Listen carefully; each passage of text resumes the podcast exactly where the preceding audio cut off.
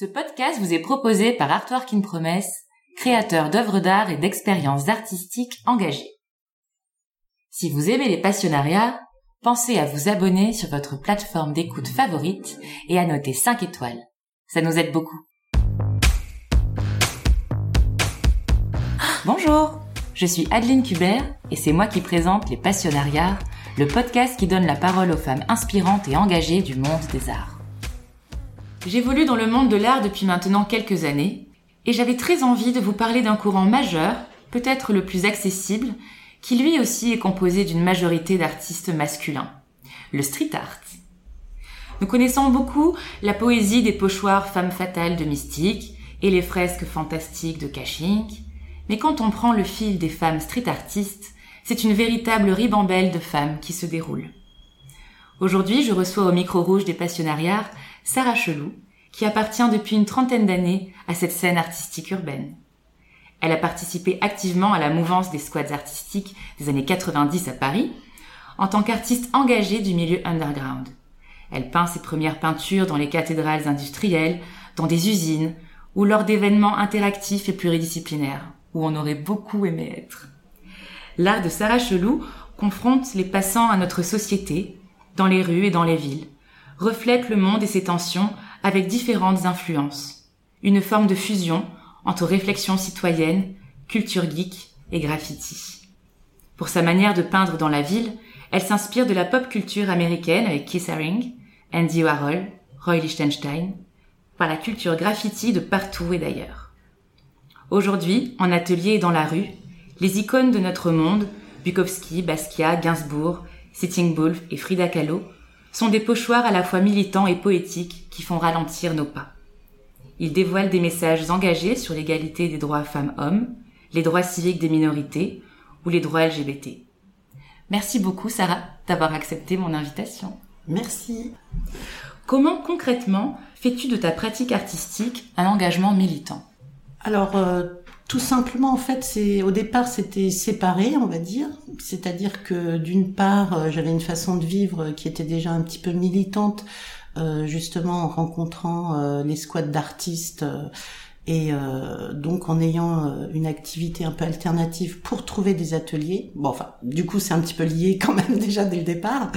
mais c'est vrai que j'avais commencé la peinture avant ça, donc euh, c'est vrai qu'au fur et à mesure, euh, les choses se sont un petit peu précisées. Et puis, euh, j'ai toujours eu un peu cet esprit, comment dire, pas militant, mais d'avoir quand même une opinion. Et au départ, la peinture était vraiment un médium assez neutre pour moi pour exprimer des choses. Et par la suite, j'ai pu quand même préciser petit à petit en injectant un peu des, des idées, des, des causes, etc lesquelles te tiennent particulièrement à cœur Alors c'est vrai que tout ce qui a trait à l'égalité des droits, donc c'est un petit peu l'égalité euh, à la base.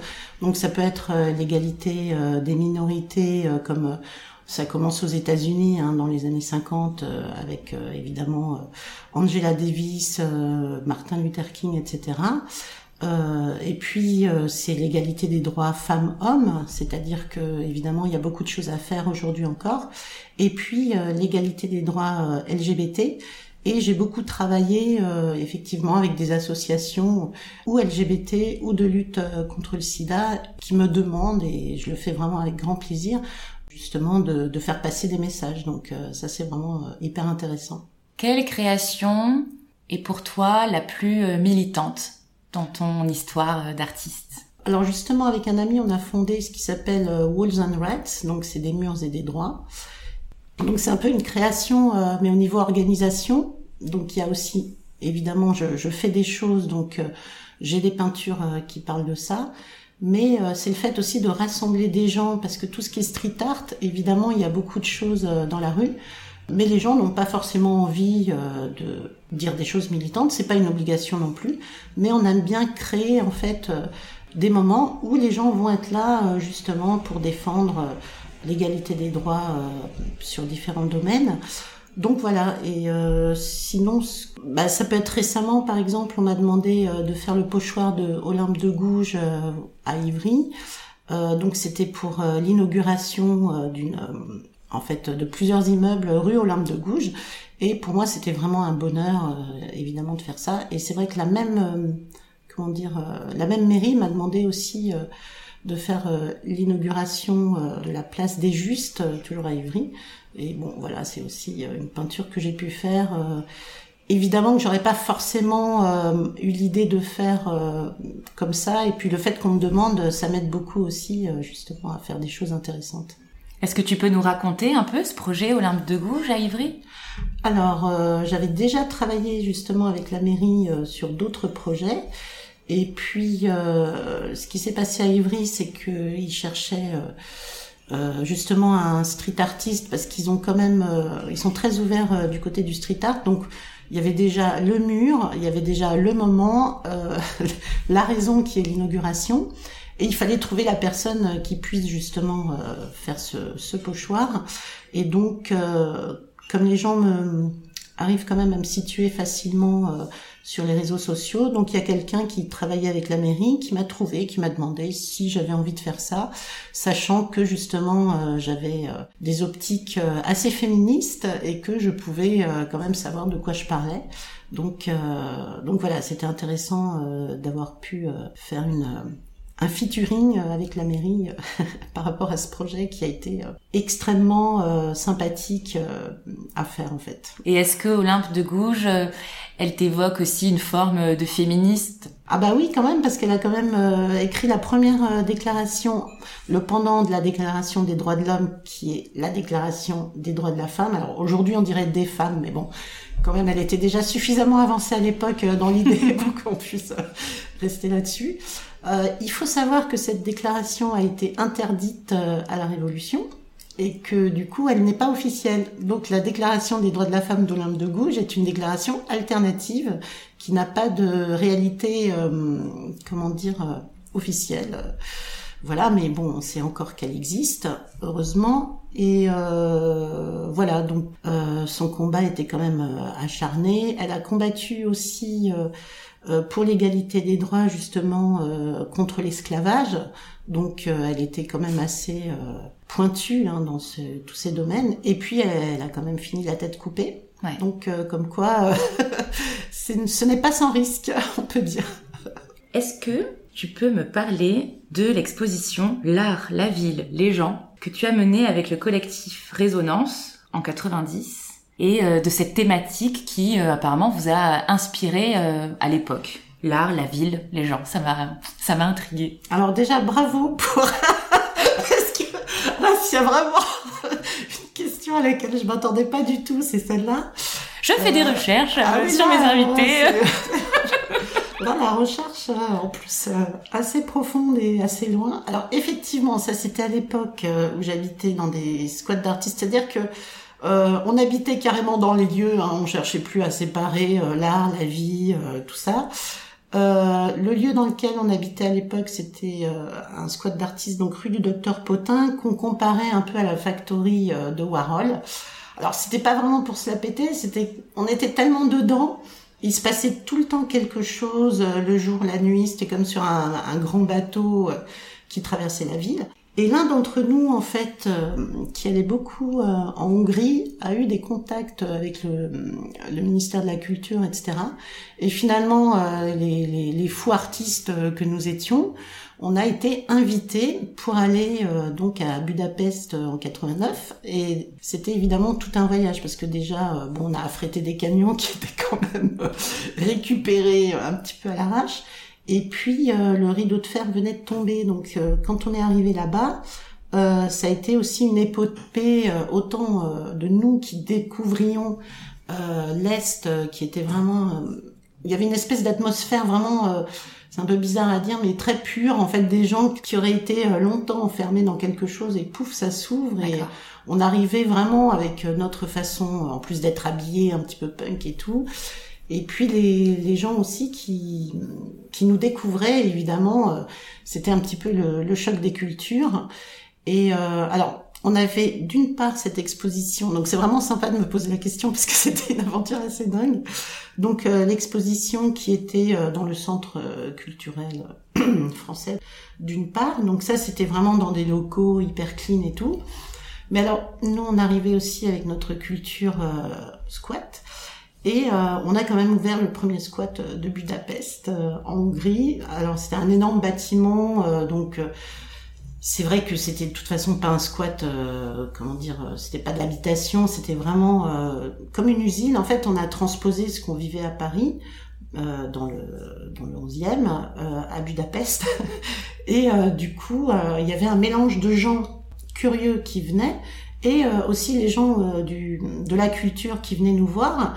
Et ça a fait voilà un mix assez dément. Et puis on a fait des spectacles aussi. Ça a duré une semaine avant qu'on reparte. Donc c'était euh, c'était assez délirant.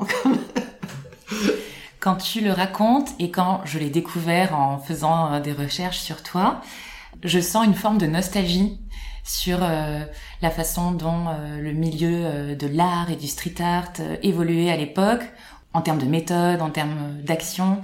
Comment ça se passe aujourd'hui? Alors, en fait, c'est bon, c'est une nostalgie peut-être dans le sens où on avait 20 ans, donc c'est toujours assez, il y a une espèce d'énergie, et puis, euh, comme je le disais, en fait, on, habitait là, on faisait tout sur place, on se lançait complètement euh, dans les aventures.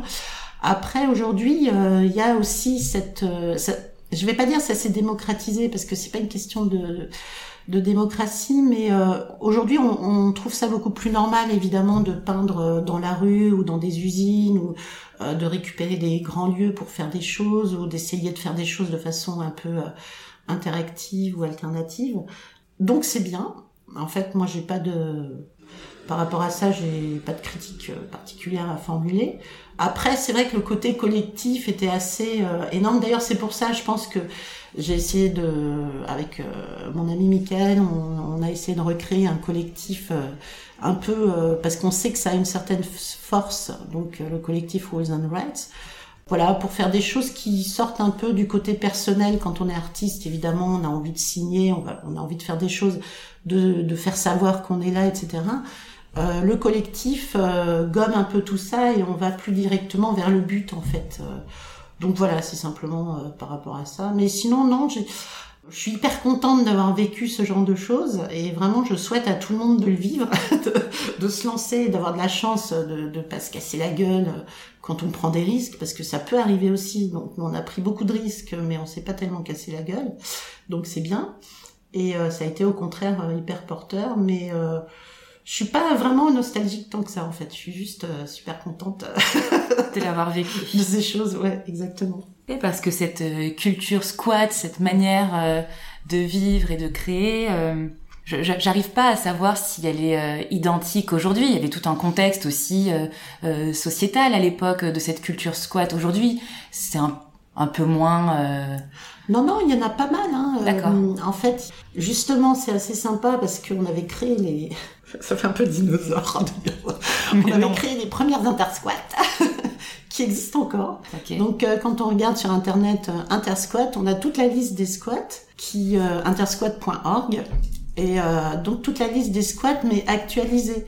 Et donc chaque année il y a un festival intersquat qui, qui se fait encore avec justement bah ça peut être il y a des squats plus militants, il y a des squats plus artistiques, euh, il y a des squats plus, euh, euh, oui c'est ça, famille, etc. Enfin bon, là dans l'intersquat c'est pas forcément ça parce que ça c'est plutôt le droit au logement, le DAL qui s'occupe de ça.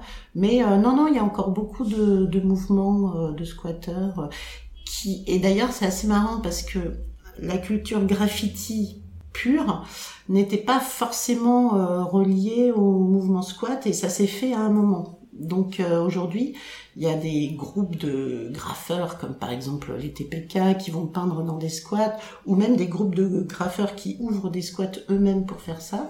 Mais c'est vrai que ça n'a pas toujours été le cas et euh, ça s'est un peu euh, fusionné en fait. Alors moi, il y a un sujet que je voulais absolument aborder avec toi, et là tu me fais une parfaite transition parce que tu parles de, de groupe, tu vois, bah, ça me fait penser à, la logique de crew, de gang, de, de graffeurs.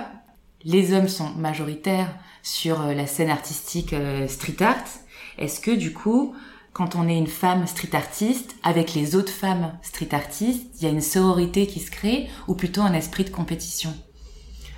Alors, euh, bon, déjà, c'est vrai qu'il y a beaucoup de femmes, enfin, il y a plus de femmes qu'on ne pourrait le penser dans le street art, parce que c'est plus une question de visibilité, c'est-à-dire que, comme toute l'histoire de l'art, euh, par exemple, si on pose euh, la question à quelqu'un dans la rue, citez-moi une femme artiste, les gens vont toujours avoir quelques minutes et même moi enfin je veux dire c'est parce que c'est pas mainstream enfin c'est pas dans le on c'est pas dans l'inconscient collectif et on dévie un petit peu toujours ces images de femmes artistes euh, ou même pas forcément fortes, mais en tout cas indépendantes et qui ont vraiment leur propre euh, chose à faire, on va dire. Euh, on rentre pas ça dans l'histoire facilement. Et bon, évidemment, dans tous les milieux, c'est un peu ça. C'est vrai que tout ce qui est crew, etc., ça peut être un petit peu euh, un milieu d'hommes, mais en fait, voilà, donc il y a beaucoup de femmes. Euh, après, au niveau de la sororité, oui, il y a aussi une sororité qui se crée, mais qui, comme tout ce qui est un peu, euh, quand on se bat pour faire défendre ses droits euh, par rapport à une situation où on est, euh, justement, on, doit se battre, en fait, certaines personnes ont peur d'être, par exemple, on peut dire féministe, ça peut être pris comme une insulte, par exemple. Alors, ça va de mieux en mieux, mais il y a des femmes qui parfois ont besoin de se défendre en disant mais je fais pas ça uniquement parce que je suis féministe, mais parce que je suis artiste. Donc euh, il y a une espèce de compétition entre le mot artiste et le mot féministe, par exemple. Et puis il y a celles qui vont se dire euh, non, moi je je défends les deux. Et je crois que ce qui est intéressant, c'est que de plus en plus euh, de jeunes femmes en fait ont conscience que il faut vraiment défendre les deux. Et donc il y a, il y a plus de sororité qu'avant, je serais tentée de dire. Et donc c'est vraiment porteur d'espoir, quoi.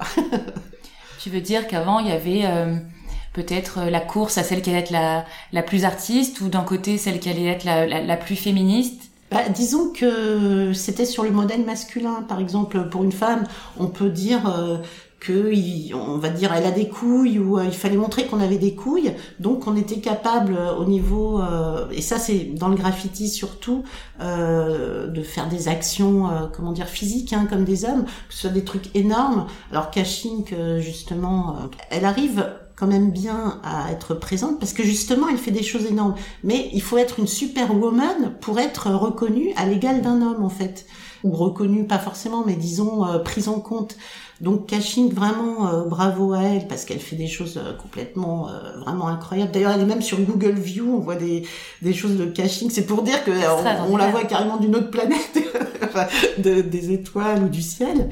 Mais quand on est une femme artiste, bon par exemple qui fait des choses de dimension un peu moindre, hein, ou, bah c'est vrai qu'on est moins prise en compte. Donc euh, il y a cette façon de faire qui était une façon de faire masculine pour être reconnue et dans le graffiti par exemple euh, il y a des femmes qui vont se sentir obligées d'aller plus haut d'aller plus loin de faire plus de trains. Donc de se mettre plus en danger. De se mettre plus en danger exactement pour être reconnues comme des hommes. Et là on va dire euh, c'est comme il y a un, un crew qui s'appelle enfin c'est pas un crew c'est une espèce de journal web qui s'appelle Pas mal pour une fille et on voit toutes les filles qui font du graffiti.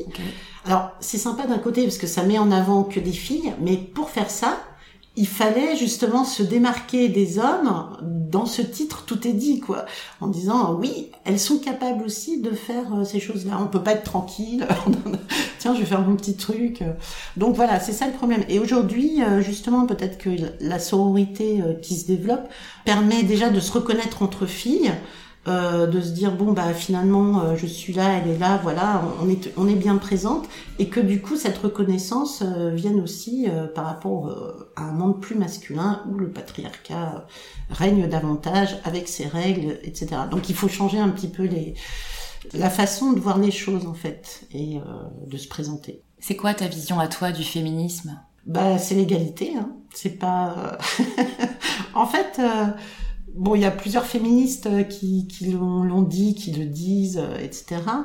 Euh, quand on dit ah c'est une féministe, euh, on va dire, on va croire que souvent, enfin, on va faire semblant de croire que les féministes veulent le pouvoir. En fait, l'idée c'est l'égalité. Après, euh, il y a tellement de choses à faire, c'est-à-dire que dans une entreprise, quand un numéro un est un homme, ça paraît pas étrange. Quand un numéro un est une femme, voilà, tout de suite ça prête plus à caution, etc. Donc l'idée c'est simplement de se dire, une femme peut être numéro un. Bon, parce qu'on vit aussi dans un monde hiérarchisé, etc. Donc l'égalité des droits, ça veut pas dire que c'est la collaboratrice toujours. Ça veut dire qu'elle aussi, elle peut avoir le pouvoir, voilà, dans une entreprise, dans, dans ce qu'elle fait, à l'égal des hommes en fait. Il n'y a rien qui est interdit, tout est possible.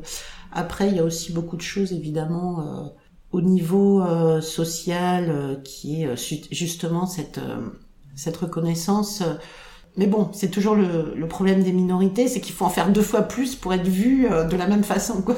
vrai. voilà, c'est ça pour moi le, le combat. au-delà de bon après il y a, y a, beaucoup de détails. le féminisme aussi a divers tendances, hein, diverses tendances, donc c'est pas toujours évident. Mais la base, ce serait ça en fait. Ouais, je suis complètement euh, en accord avec toi et du coup ça ça complique beaucoup euh, les débats aujourd'hui. J'ai l'impression tellement il y a des nouvelles brèches de de, de féminisme et qui sont finalement euh, de plus en plus clivantes. Tout à fait. Alors qu'on devrait faire front ensemble. C'est compliqué parce que en même temps c'est clivant. En même temps, c'est vrai qu'il y a des, des choses intéressantes.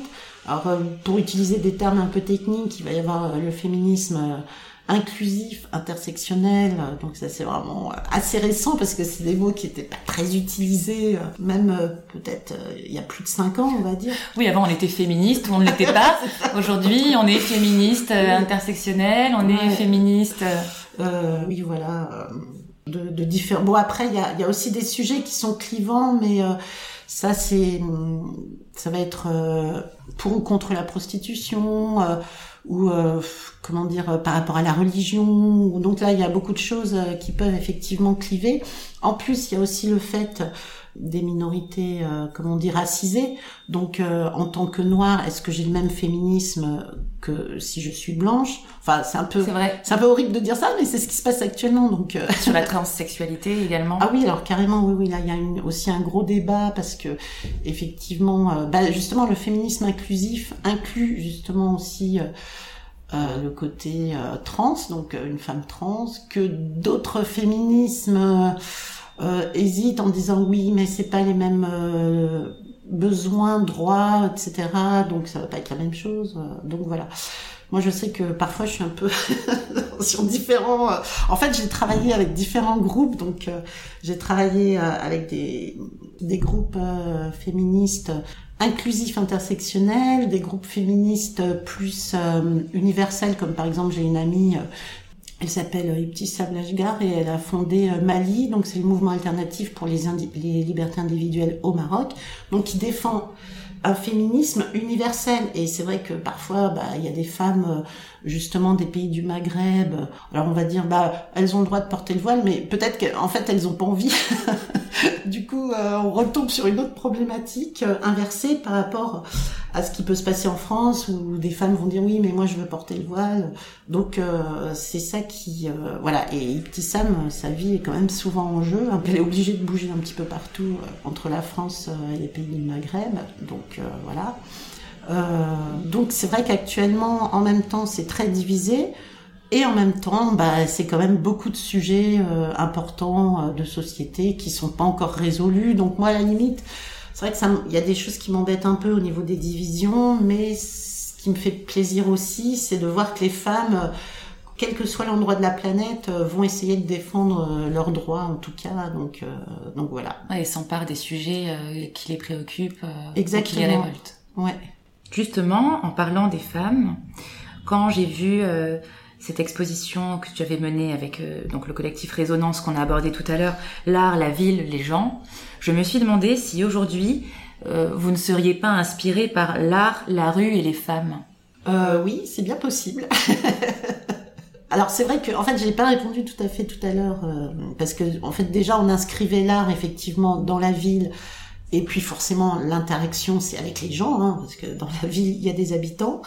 Et euh, oui, d'ailleurs, euh, avec le collectif euh, Wheels on Rats, on avait euh, mené une exposition qui s'appelait Le corps dérangé, dérangeant de la femme, qui se tenait dans un squat, donc à côté de Paris, et où il était question justement par l'artistique dans la ville, de parler aussi de la femme dans la société et de la femme, enfin des femmes, justement, euh, dans tout ce qui est euh, les places publiques, par exemple, euh, c'est-à-dire que est-ce qu'une femme euh, peut se promener tranquillement dans une ville le soir ou même la journée d'ailleurs, parce qu'en fait, on croit que c'est vraiment lié à certaines heures ou à certains endroits, mais pas forcément. donc, donc c'est vraiment les femmes et l'espace public, c'est aussi un sujet qui demande à être vu en tout cas et à être un peu réfléchi par tout le monde. Donc voilà, effectivement, ce sont des thèmes qui ressortent aujourd'hui beaucoup d'ailleurs et ça fait plaisir. Euh, on avait commencé par les femmes dans le métro et il y avait, euh, c'était drôle parce qu'il y avait un, un, sondage, enfin une statistique qui disait que 100% des femmes dans le métro s'étaient fait euh, importuner pour le dire gentiment au moins une fois, donc 100%. Et euh, moi, j'avais envie de dire, mais en fait, c'est 100% des gens, des, des, femmes se font importuner au moins une fois un peu partout, quoi. Pas seulement dans le métro. c'est ça.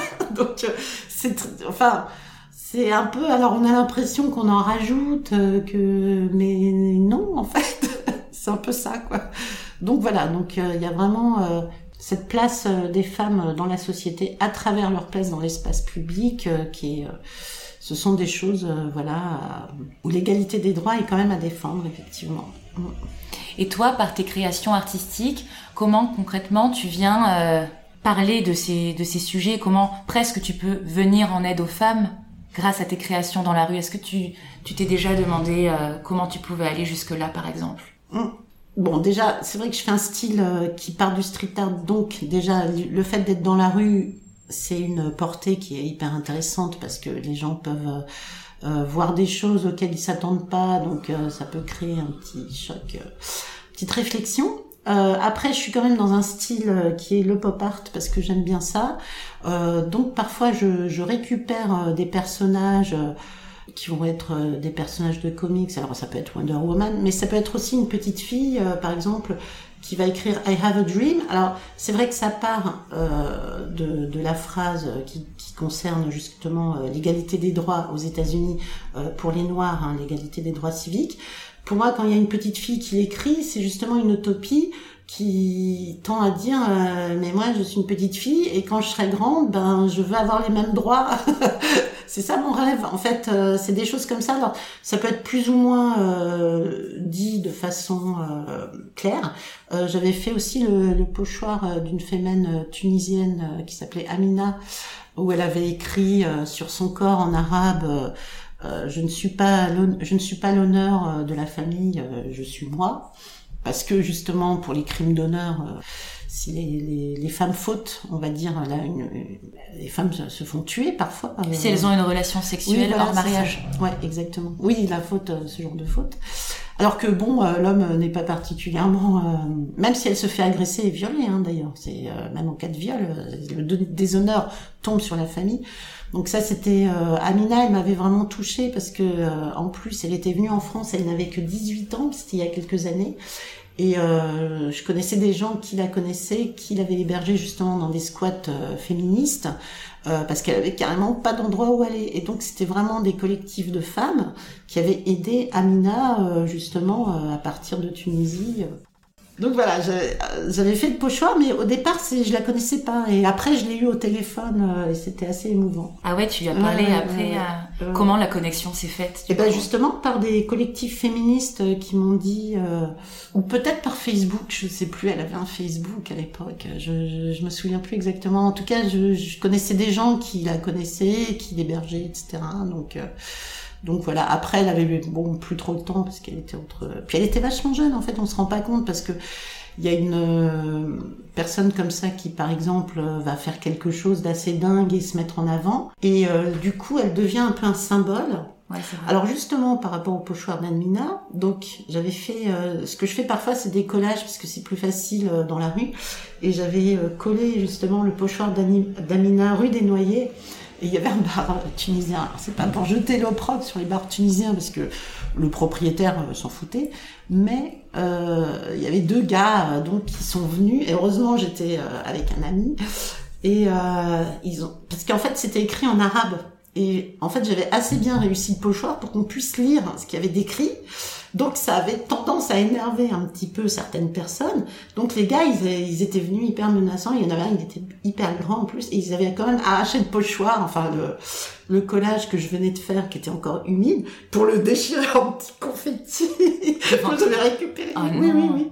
Et euh, du coup, j'étais partie, mais je l'avais recollé parce que j'en avais fait plusieurs. Euh, je l'avais recollé ailleurs. Donc ça, c'était un exemple euh, où effectivement, on se rend compte. Et j'avais pas du tout réfléchi que ça pouvait choquer, heurter en France ou à Paris des gens de cette façon, comme ça, à créer une réaction assez violente. Du coup, je me suis dit bon, finalement, oui, on dit le street art, ça marche très bien boum, on tombe euh, sur son public entre guillemets, dans le sens où ça peut être des gens qui sont pas du tout d'accord, et euh, ça peut créer effectivement une situation de tension ou d'agressivité. Et euh, donc ça, c'était un cas vraiment le, cas le plus extrême en fait par rapport au pochoir militant. Donc après, je, voilà, je fais des choses qui sont plus ou moins explicites. Donc là, c'était ultra explicite. Effectivement, c'était vraiment féministe, etc.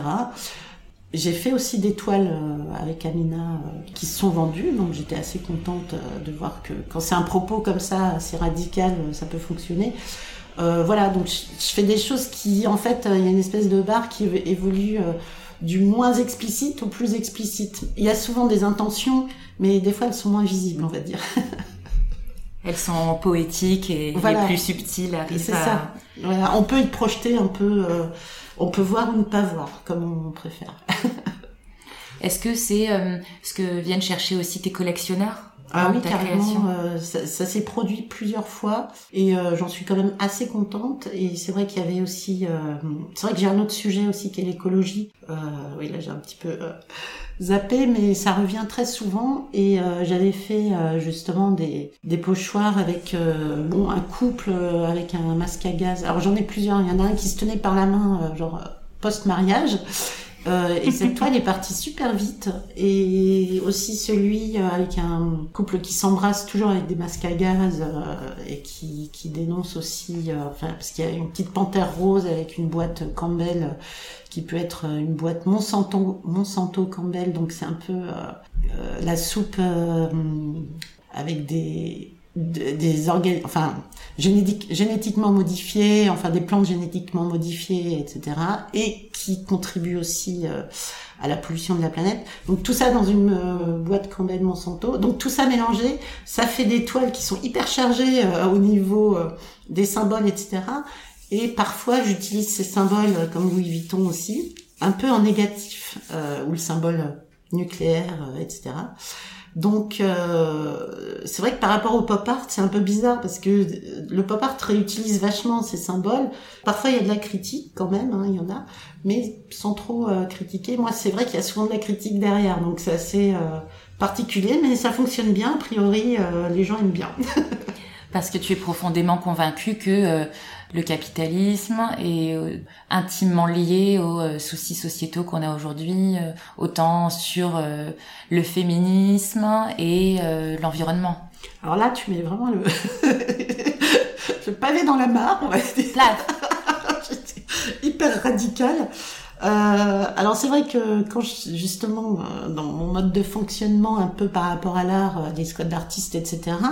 L'idée c'était de peindre sur les murs pour échapper effectivement au marché de l'art qu'on jugeait être un système capitaliste. Aujourd'hui je fais des toiles qui sont quand même cotées, etc. Donc je peux pas dire que en fait, j'essaye d'être assez objective pour me dire bon bah moi aussi je suis dans ce système, mais effectivement, ça me plaît quand même de dire que Nestlé ou Coca-Cola euh, font en sorte que les petits Mexicains euh, boivent du Coca euh, dans, le biberon, dans leur biberon, quoi. C'est-à-dire qu'il faut quand même ouvrir les yeux sur ce qui se passe, même si, bon, bah, je suis contente de vivre de la peinture aujourd'hui. Enfin, ce que je veux dire, c'est que j'ai pas envie de parler de capitalisme sans me mettre aussi en question, parce que sinon c'est pas très objectif mais j'ai quand même euh, envie euh, de effectivement euh, d'éclairer d'éclairer et de dire ce genre de choses. Mais je pense qu'on arrive à des choses de plus en plus conscientes hein, de la part de plein de gens parce que euh, je vois quand même beaucoup de gens que j'aurais pu penser euh, rebuter un peu par ce genre de propos, qui au contraire euh, sont très contents qu'on parle d'écologie, qu'on parle de capitalisme triomphant avec les multinationales qui sont un peu comme des nouvelles usines à rêve, en tout cas pour les marchés financiers. Donc je, je, me rends compte que les gens ont quand même envie de prendre de la distance par rapport à, à tous ces systèmes d'argent, quoi. Donc donc c'est bien. Sarah Chelot, une artiste engagée bien au-delà euh, que la cause des femmes. Mm, mm, mm. C'est un ensemble, effectivement, euh, c'est bien dit. je voulais te montrer une photo que j'ai trouvée sur ton site web qui m'a beaucoup intriguée. Ah. Et je voulais que tu me racontes euh, l'histoire. Peut-être que tu peux la décrire au micro pour nos auditrices et nos auditeurs. Et puis après nous raconter dans quel cadre ce projet s'est produit. Alors, ben, ça, alors donc la photo en fait, c'est euh, une fresque euh, avec beaucoup de femmes justement, euh, que ce soit, il y a un peu tout. Hein, il y a une femme avec son parapluie, il y a Beyoncé, il y a une, une femme, un personnage de BT, c'était une des dernières de Marvel. Il y a aussi des, des mots, oui, qui s'est fait tirer dessus. en fait, une, une jeune fille qui s'est fait tirer dessus parce qu'elle voulait aller à l'école euh, au Pakistan, je crois. Et euh, alors il y a cette fresque. Et devant, en fait, il y a des, des jeunes filles, hein, des jeunes filles des quartiers, euh, qui sont, euh, je suis hyper contente parce qu'elles sont super souriantes. Et en réalité, ce n'est pas moi qui ai fait cette fresque, mais ce sont ces jeunes filles euh, qui posent devant la photo. Et, enfin, devant la fresque, il y a aussi Simone de Beauvoir. Est-ce que c'est Malala Yousafzai? Voilà, je prononce mal. Yousafzai. Exactement, c'est Malala, exactement. Voilà, il y a quelques années, qui j'étais affligée parce que voilà, c'était une jeune fille de 14 ans qui s'est qui s'est pris une balle dans la tête, justement parce qu'elle voulait aller à l'école. Elle s'en est sortie et aujourd'hui, je crois qu'elle habite en Suède. Et voilà, donc elle a reçu le prix Nobel de la paix. Et c'était quand même assez émouvant de, de voir ce parcours. Et euh, pour en revenir bah, justement euh, à la fresque, donc c'est une fresque avec des femmes fortes qui donnent envie, etc. Et cette fresque, euh, en fait, ces ateliers, parce que ce sont des ateliers euh, qui ont mené à cette fresque, m'a été commandée, donc ça c'est la ville de Champigny, suite à une exposition justement qu'on avait faite sur le corps dérangé et dérangeant de la femme. Et du coup, on m'a demandé, on m'a dit, est-ce que tu veux faire des ateliers avec les jeunes filles des quartiers? Entre 15 et 18 ans qui sont à un âge justement charnière euh, de la de l'adolescence et du début de leur vie de femme en fait, qui seraient des ateliers en fait euh, féministes aussi un petit peu pour euh, donner envie à ces jeunes filles, alors déjà par le biais du street art, donc elles ont envie comme les garçons aussi de faire de la bombe, de s'exprimer sur des murs, etc. Et d'en savoir un peu plus sur un féminisme qui peut être aussi à leur portée, c'est-à-dire en tant que femme avoir des beaux modèles, des beaux exemples, et où elle serait complètement euh, participante, euh, c'est-à-dire que c'est elle qui choisirait effectivement euh, les, les, modèles en question. Alors en fait tout ça on l'a mis au point avec la personne, il existe en fait dans la mairie de Champigny une section qui s'appelle la section droit et tranquillité des femmes oui, qui était toute nouvelle à l'époque. Et pour. Euh... C'est extraordinaire. Ouais. Seulement à Champigny, du coup? Ouais. Et euh, c'est étrange le mot tranquillité quand même. Exactement. Et moi, j'imaginais toujours une, une euh, être dans un transat avec un petit cocktail et des lunettes. Et quand on est venu me chercher, j'ai dit oui, je veux bien. en fait, on a quand même travaillé. Et, euh, et, donc pour asseoir, donc c'était tout nouveau, et pour asseoir un peu cette nouvelle euh, section, on m'a demandé euh, de, de, créer, en fait, de, de, travailler avec ces jeunes filles sur sur ce projet. Et ce qui était sympa en fait, c'est que autant la section de droit et tranquillité des femmes était nouvelle, autant en revanche comment dire les activités des jeunes des jeunes des quartiers étaient vraiment inscrits dans un à Champigny, en fait, euh, les, jeunes des quartiers euh, ont leur endroit. Donc, alors là, c'est vrai qu'on on, s'adressait un peu exclusivement aux jeunes filles. Alors, on n'avait pas dit que c'était euh, non mixte, mais il y avait, c'est vrai qu'il y avait quand même une petite ouverture vers les jeunes filles qui était plus difficile justement à récupérer pour ce genre de projet. où il fallait un peu justement s'exprimer et elles n'avaient pas l'habitude. Et ce qui était sympa, c'est que avant de faire la fresque, on a fait deux trois réunions avec ces jeunes filles pour leur parler euh, du féminisme, qu'est-ce qu'on peut dire du féminisme, est-ce que elles, elles se voient comme féministes ou pas, comment elles se voient dans l'avenir aujourd'hui, est-ce qu'elles ont des figures de femmes, de... c'est pour ça qu'il y a eu Beyoncé par exemple, est-ce qu'elles ont des figures de femmes euh, qui les, qui les interpellent, qui leur parlent, qui les inspirent?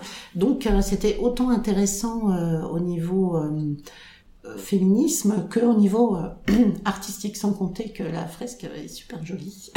ah ouais, effectivement, c'est ce que je constate et euh, on la partagera euh, sur la page de ton épisode sur le site des passionnariats pour que bah avec plaisir. Pour que nos auditrices et auditeurs puissent mm. la voir. Et Comment t'as vécu toi ces moments avec elle? Est-ce qu'elle disait justement euh, oui, euh, moi je me sens féministe euh, grâce à Beyoncé ou à une autre? Ou non, non le féminisme au contraire comme tu disais, elle le prenait presque comme une insulte. Comment elles ont réagi? Bah c'est un peu ça, c'est-à-dire que dans un sens quand on leur rappelait certaines euh, femmes fortes. Euh, alors c'est vrai que c'est les modèles américains, mais bon quand même, euh, sont des femmes en plus, comme on dit, racisées, donc qui, parce que c'est vrai que la plupart des jeunes filles aussi ont cette problématique en plus. enfin, c'est pas une problématique, mais une reconnaissance. Qu'elles sont confrontées. Voilà, d'être racisées et tout ça. Donc, certaines d'entre elles voyaient le propos, euh, et donc on peut remercier Beyoncé quand même parce que finalement parce que Beyoncé elle-même dans ses paroles s'est inspirée d'une parce que Beyoncé bon elle est chanteuse elle est féministe aussi mais quand je veux dire ce que j'allais dire une véritable féministe c'est-à-dire une femme qui a quand même écrit des bouquins euh, dont là le nom m'échappe, euh, mais qui euh, effectivement est une féministe noire et qui donc a vraiment mis en place beaucoup de choses, notamment en parlant du mariage, etc. Et donc ces paroles de chansons étaient truffées de citations des livres de cette femme féministe dont elle s'est inspirée. Donc tout ça, c'est un cheminement qui revient vers les jeunes filles de Champigny, des quartiers de Champigny. Et donc ce qui était sympa, c'est que avec moi j'avais des la jeune femme euh, de la mairie, euh, qui était ultra féministe évidemment, et puis aussi des animatrices euh, qui ont fait le chemin avec nous. C'est-à-dire que bon, elles étaient un peu là pour exercer l'autorité, ce qui du coup c'était un peu, j'avais pas de problème parce que évidemment c'est des ados, elles sont turbulentes et tout ça, elles ont 15 ans. Et puis donc au niveau des représentations, certaines d'entre elles disaient oui, mais les femmes, on est quand même euh, par exemple, euh, fourbe. Alors, elle disait des, des mots complètement dingues. Alors, nous, on était un peu affligés. Alors, du coup, on devait parler. Pourquoi est-ce que tu penses que les femmes sont plus fourbes que les hommes? Et puis, plus on parlait, plus euh, elle disait oui, c'est vrai. Peut-être c'est une idée qu'on m'a donnée. Entre nous, on se dit qu'on est fourbe, mais parce qu'on doit faire preuve de sacrée intelligence, peut-être aussi pour éviter les choses qui nous sont euh, destiné à nous uniquement. Ça. Non, mais c'est incroyable. Et puis euh, il y avait aussi celle qui disait. Euh, oui, moi de toute façon, je porterai le voile dans quelques années. Enfin, il y avait plein de choses qui se mélangeaient et tout, et on arrivait quand même vraiment sans rentrer euh, dans des polémiques incroyables, simplement en prenant la situation telle qu'elle était, en disant euh, oui mais est-ce que toi par exemple dans l'avenir et ça c'est la même problématique pour tout le monde entre parenthèses est-ce que tu auras envie si tu es en couple que ce soit que toi qui fasses la lessive, le ménage, la vaisselle ou euh, comment ça se passe? Ah non, moi je comment? Il en est hors de question enfin ce qu'on aurait tout envie de dire tout le temps que on est bien obligé de se rendre compte que c'est quand même les femmes qui élèvent les enfants euh, souvent.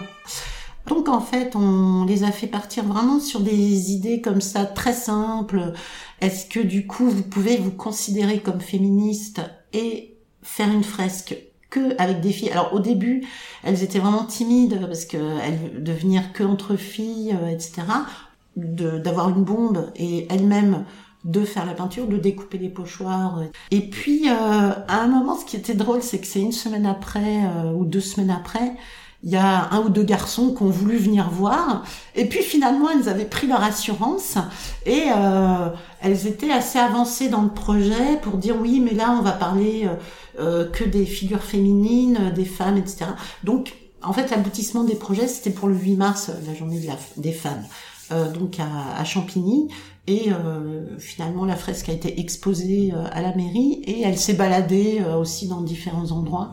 Donc c'était un peu le concept de fresque itinérante.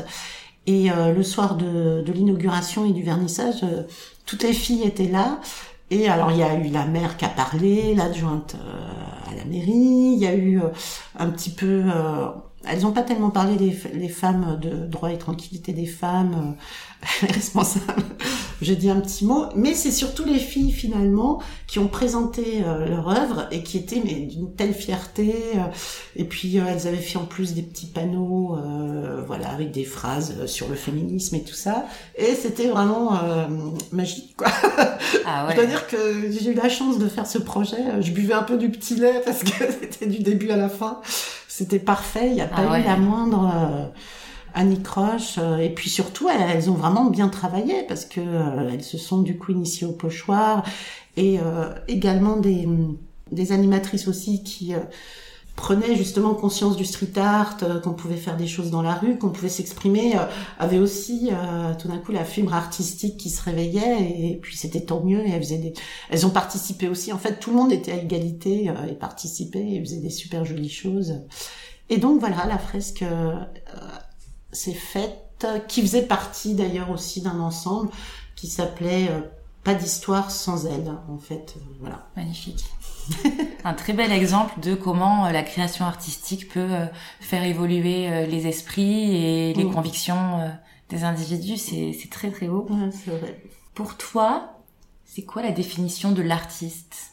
Alors, c'est vrai que j'ai eu l'impression de devoir imposer le terme artiste dans la société. Pour moi, c'est euh, en fait un, pas une case, mais euh, est-ce que dans une société, on a le droit d'être artiste euh, Et c'est pour ça que pour moi, c'est important à la fois d'être reconnu comme artiste, c'est-à-dire que aussi le fait d'exprimer des choses en toute liberté, donc finalement d'être indépendante, et également justement avec l'aspect matériel qui va avec et qui est toujours un peu un sujet euh, qui est pas évident parce que quand les femmes euh, sont artistes, euh, elles sont souvent aidées ou elles sont collaboratrices ou elles sont mais ça c'est pour beaucoup de domaines aussi donc être à part entière artiste c'est déjà être libre et aussi avoir une reconnaissance en tant que personne qui curieusement en tant que femme on a besoin vraiment de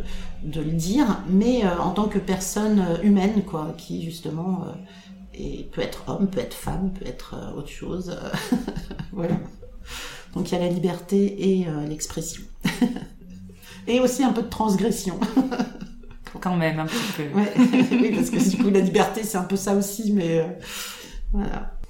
Et si tu devais me présenter ou me recommander une passionnariat que tu connais, qui me recommanderais-tu?